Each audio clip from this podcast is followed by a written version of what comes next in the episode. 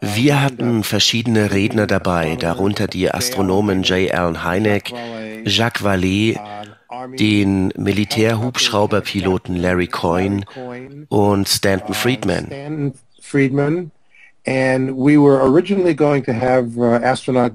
Eigentlich sollte auch der Astronaut Gordon Cooper dabei sein, der bei dem Treffen im Juli mit dabei gewesen war. Aber er hatte Terminschwierigkeiten und konnte im November nicht mit dabei sein. Also habe ich ihn gebeten, ob er ein Anschreiben aufsetzen könnte an den Botschafter und an den Premierminister von Grenada mit seinem offiziellen Briefkopf. On his official uh, und ich sagte ihm, ich möchte, dass Sie in diesem Brief über Ihre persönlichen Überzeugungen zum UFO-Phänomen schreiben, über Ihre eigenen Erfahrungen damit und darüber, was die UNO bei der UFO-Forschung genau tun sollte. Er schrieb also diesen Brief und schickte ihn an mich. Und den habe ich vielleicht eine Million Mal kopiert, denn ich musste ja all meine Materialien zur UNO schicken, damit sie in verschiedene Sprachen übersetzt werden können. So I needed time to do all that. And then once und als er mir diesen Brief geschickt hatte und ich alle Übersetzungen zusammen hatte, schickte ich den Originalbrief an die ständige Vertretung Grenadas. Dieser Brief von Gordon Cooper an die Vereinten Nationen ist unzählige Male weltweit veröffentlicht worden, denn er war der erste Astronaut, der sich öffentlich über UFOs geäußert hat. Uh, uh, to really voice his opinion about UFOs. So es war also völlig in Ordnung, dass er nicht bei dem Vortrag im November anwesend war, weil wir seinen Brief hatten und der war wichtig. I mentioned uh, one of the speakers at the UN was uh, ich habe ja auch den Army Captain Larry Coyne erwähnt. Ich wollte ihn deshalb dabei haben, weil er 1973 mit seinem Militärhubschrauber eine außergewöhnliche UFO-Begegnung hatte. His story, when it, when it came out, als seine Geschichte bekannt wurde, wurde ich zum ersten Mal auf UFOs aufmerksam, denn nach seinem Erlebnis versuchte die Armee nicht, ihn zum Schweigen zu bringen, sondern es war ihnen egal, ob er mit der Presse spricht. Er hatte das Kommando über eine vierköpfige Hubschrauberbesatzung, die gerade über Ohio unterwegs war. Sie sahen dieses Objekt, das sich vom Horizont her so schnell annäherte, dass sie einen Zusammenstoß befürchteten. Sie alle dachten, dass sie jetzt sterben würden. Aber es kam nicht zu einem Zusammenstoß, denn das Objekt stoppte, bewegte sich über den Hubschrauber und sendete ein grünes Licht in das Cockpit. Everything in the cockpit was bathed alles im Cockpit leuchtete grün. Und als sie dort drinnen saßen und sich fragten, was da los war, blickten sie nach oben und sahen ein zigarrenförmiges Objekt ohne Flügel und Steuerruder.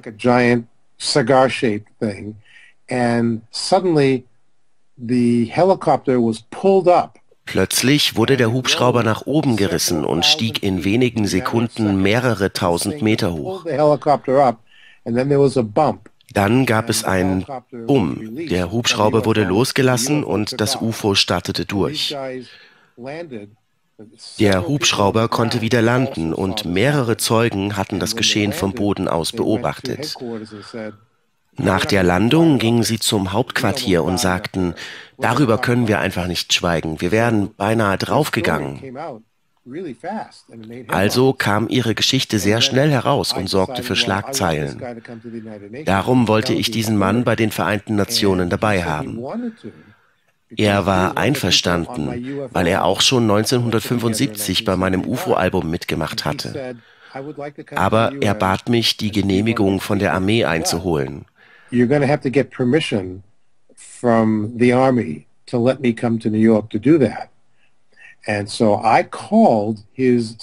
Also rief ich seinen Führungsoffizier in Ohio an und er sagte, wir werden genehmigen, dass Captain Coyne dabei ist, aber nur unter einer Bedingung.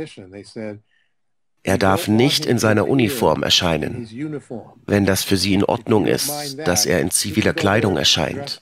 Aber er kann nicht in seiner offiziellen Funktion als Offizier dort erscheinen. Und ich sagte, ist das alles? Ist das die Bedingung? Wenn es sein muss, dann kaufe ich ihm selbst einen Anzug. Es ist mir doch egal, was er anzieht. Und Darum sieht man ihn auf den Fotos bei den Vereinten Nationen in einem normalen Anzug und nicht in seiner Uniform. Also uh, du hattest ja auch J. Allen Hynek dabei, der damals schon nicht mehr für die US-Luftwaffe gearbeitet hat, oder? Uh, J. Allen Hynek uh, used to be das stimmt. J. Allen Hynek war der offizielle wissenschaftliche Berater für das Projekt Blue Book der Luftwaffe. Er war eigentlich derjenige, den die Luftwaffe zu allen großen UFO-Sichtungen schickte. Sein Job bestand darin, alles wegzuerklären und lächerlich zu machen. Und wie hast du es dann geschafft, ihn zu überzeugen, dass er bei dieser Pro-UFO-Initiative bei den Vereinten Nationen mitmacht? Oh, das war ganz einfach. Er war ja einer der Hauptsprecher für mein UFO-Album 1975 gewesen. Darum ist dieses Album auch für mich so wichtig. Heutzutage hört man immer wieder das Wort Disclosure, Offenlegung. Es ist Zeit für Disclosure und so weiter. Dieses Wort haben wir damals in den 70er Jahren nicht verwendet. Aber im Grunde taten wir genau das. Wir legten Informationen über UFOs offen. Zunächst auf meinem Album und dann bei den Vereinten Nationen. 1975 wurden Heineck und ich Freunde, als er als einer der ersten Wissenschaftler an meinem Album mitwirkte.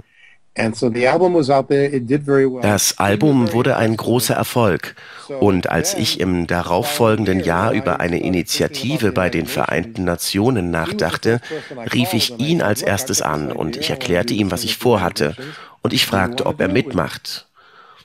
Und er sagte, auf jeden Fall. Und er schrieb mir einen Brief, den ich auf meiner Webseite leespiegel.com veröffentlicht habe.